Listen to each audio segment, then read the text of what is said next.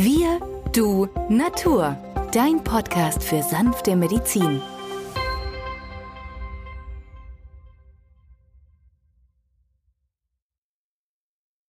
Hallo und herzlich willkommen zu dieser neuen Folge von Wir, du, Natur, deinem Podcast für sanfte Medizin.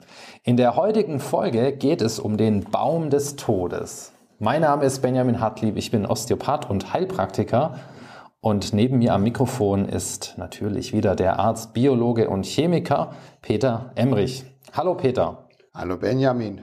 Ja, Peter, der Baum des Todes oder besser bekannt vielen als Okubaka. Okubaka ist ein sehr bekanntes homöopathisches Mittel, aber klär uns doch hier mal bitte auf, was hat es denn mit dieser Bezeichnung Baum des Todes auf sich? Ja, Benjamin übersetzt. In der Tat ist es der afrikanisch als Baum des Todes, denn das ist ein westafrikanischer Baum, bei dem man bemerkt hat, dass so im Umkreis von 25 Meter kein anderer Baum wächst. Das heißt, offensichtlich sondert dieser Baum Signalstoffe ab, die sagen, ich bin hier und ich hemme alles in seinem Wachstum. Die Rinde dieses westafrikanischen Baumes hat seit Jahrzehnten, seit Jahrhunderten, wo wir ihn auch in der westlichen Medizin kennen, eine große Bedeutung, denn seit Jahrtausenden wird diese Rinde bei den Einheimischen angewandt, um den Magen-Darm-Trakt zu stärken. Gerade wenn man eingeladen ist beim Nachbarstamm, hat der Häuptling diese Okubaka-Rinde bekommen, in der Hoffnung, dass er nicht beim feindlichen Stamm vergiftet wird. Und Kluge Köpfe haben dann Untersuchungen gemacht und fanden heraus, dass gerade Okubaka gerade bei den Entgiftungsreaktionen unseres Körpers positiv Wirkung zeigt. Das heißt also, bei Laktose, Fructose und Histaminintoleranzen ideal. Man konnte in einer kürzlich durchgeführten Studie zeigen, dass Okubaka D3 unser Mikrobiom, unser, unsere Mikrobengesellschaft im Darm so stärken kann, dass selbst durch einen Erreger, nämlich einen Escherichia coli, ein EHEC-Erreger, der auch als Montezuma Rache, der totale Durchfallerreger in Medizinkreisen gefeit ist. Das bedeutet, Ogobaka in der D3-Potenz des 1 zu 1000 verdünnt, hilft in der Tat, unsere Mikrobengesellschaft stabil zu halten. Jetzt könnte sich natürlich die Frage aufdrängen, haben unsere Darmbakterien ein Bewusstsein? Weil ja immer wieder gesagt wird, na ja, Homöopathie wirkt ja nur bei denen, die dran glauben. Also, in der Tat bin ich davon überzeugt, als Biologe und Chemiker, dass Bakterien kein Bewusstsein haben, sondern dass es physikochemische Reize sind, die tatsächlich in dieser Heilpflanze stecken und selbst in der D3 so kräftig in Erscheinung treten, dass diese signifikanten Ergebnisse, die dieses Testergebnis liefert, uns die Gewissheit geben, auch Homöopathie hat eine Heilkraft. So. Und wir haben ja in den letzten Jahren immer wieder Angriffe, dass das als Mumpitz abgetan wird. Man müsste dran glauben, eben nicht, sondern Homöopathie ist eine signalvermittelte Therapieform und Hormone wirken beispielsweise in der Kategorie D9 bis D11. Das heißt also ähm, Nano, also eins zu einer Milliarde oder 100 Milliarden verdünnt. Und wenn man so feine Substanzen gibt, dann ist klar, dass wir hier nicht mehr groß von stofflicher Ebene arbeiten, sondern dass wir eine Signalvermittlung voraussetzen müssen. Und so wirken auch unsere Bodenstoffe, unsere Hormone im Körper.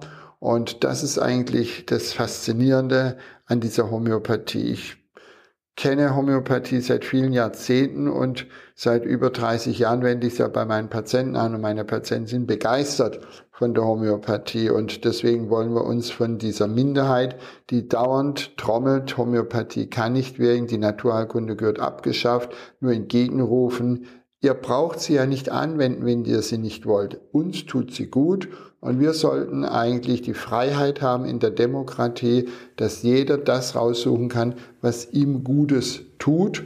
Und deswegen appelliere ich an alle in der Bevölkerung, unterstützen Sie uns in der Naturheilkunde, gehen Sie zu Ihren Politikern in der Nähe und sagen, wir wollen die Naturheilkunde erhalten, wir wollen auch die Homöopathie, denn sie ist eine Bereicherung über viele Jahrzehnte, genauer gesagt, die Homöopathie gibt es über 200 Jahren wo Samuel Hahnemann sie eigentlich etabliert hat als kluger Arzt, Apotheker und Chemiker. Okubaka setzt sich ein bei allen chronischen Erkrankungen mit Okubaka D4, 3x5 Globuli über einen Zeitraum von einem Vierteljahr. Dann folgt die Potenzstufe Okubaka D6 mit 3x5 Globuli immer vor dem Essen genommen. Und dann folgt Okubaka D12, in der Regel nur noch 2x5 Korn eingenommen. Das heißt also, so ein Fläschchen mit 10 Gramm Globuli reicht dann über vier, fünf Monate. Und während in diesem doch in der Tat fast ein Jahr Therapiezeit haben wir solch tolle Rückmeldungen von unseren Patienten bekommen wie durch fast kaum ein anderes Präparat. Also Okubaka ist als Ergänzung in ein integrativ-medizinisches Therapiekonzept nicht mehr wegzudenken aus meiner Sicht. Und jeder, dem ich das empfohlen habe, auch Therapeuten, jedwelcher Art, auch der Laie, profitiert davon. Gerade das akute Geschehen, man geht in fremde Länder, der Körper hat nicht die Chance, sich an diese dort vorherrschenden Bakterien anzupassen. Hier hilft Okubaka vor einer heftigen Magen-Darm-Infektion zu schützen.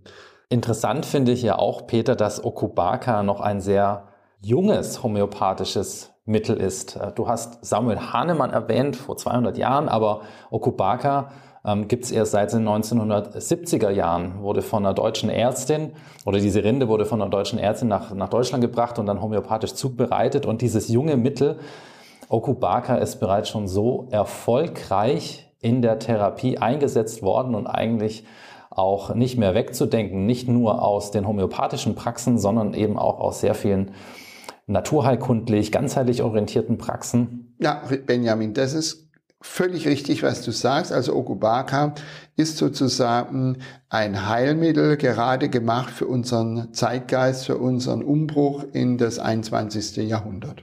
Und all die damit auftretenden Krankheitsbilder wie Laktose, Fructose, Histaminintoleranzen, ähm, diese Magen-Darm-Beschwerden, was immer mehr Leute haben und bei den chronischen Krankheiten auch zum Schmerzmittel, zum Antibiotikum gebe ich gerne Okubaka als Ergänzung im Sinne der Regulationsfähigkeit eines blockierten Systems und dann kommen die Patienten wieder ins Gleichgewicht. Aber in welcher Potenz dann? Wenn es akut ist, D6, dreimal fünf Korn oder gar stündlich oder halbstündlich.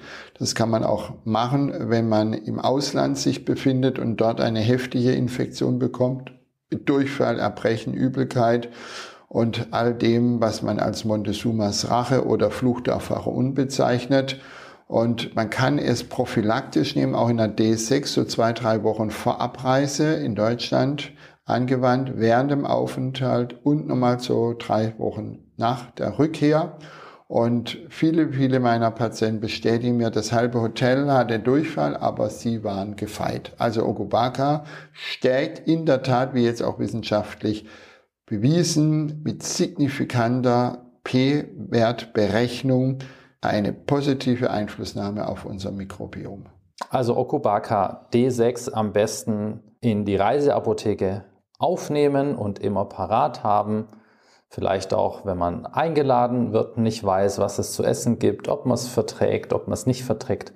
Entweder in der Tasche dabei haben, Okubaka D6 oder schon am Vortag einnehmen. Das wirkt in vielen Fällen wahre Wunder. Ebenso ist die unterstützende Einnahme von Okubaka bei Neurodermitis oder Allergien ebenfalls möglich und sehr wertvoll. Genauso aber auch, wer eine Darmbehandlung durchführt, eine Darmreinigung, eine Darmsanierung oder falls ihr die Frühjahrskur anwendet, die wir besprochen haben Anfang Januar. Oder in einer der letzten Folgen haben wir auch über das Mikrobiom gesprochen, unsere guten Darmbakterien.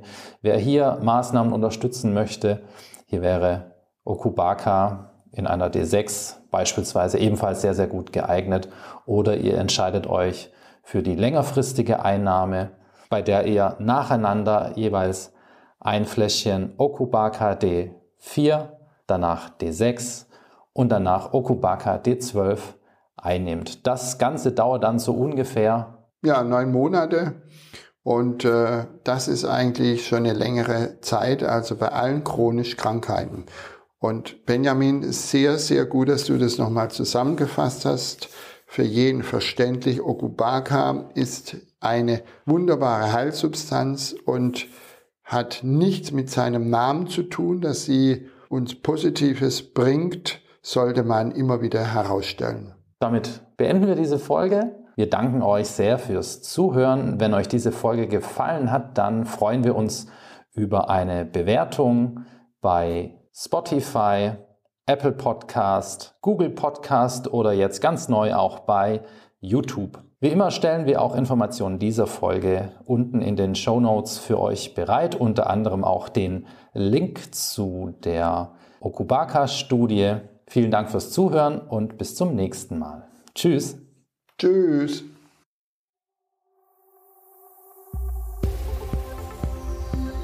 Wenn dir dieser Podcast gefallen hat, freuen wir uns über deine positive Bewertung. Damit hilfst du uns, diesen Podcast bekannter zu machen.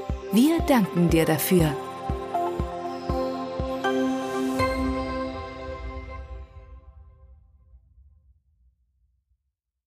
Der folgende Hinweis ist uns wichtig. Alle hier vorgestellten Informationen können nur einen allgemeinen Charakter haben. Sie ersetzen nicht die fachkundige Untersuchung und Behandlung durch deinen Arzt. Bitte wende dich bei anhaltenden Beschwerden an den Arzt deines Vertrauens. Nur auf diesem Wege kann die geeignete Therapie für dich gefunden werden.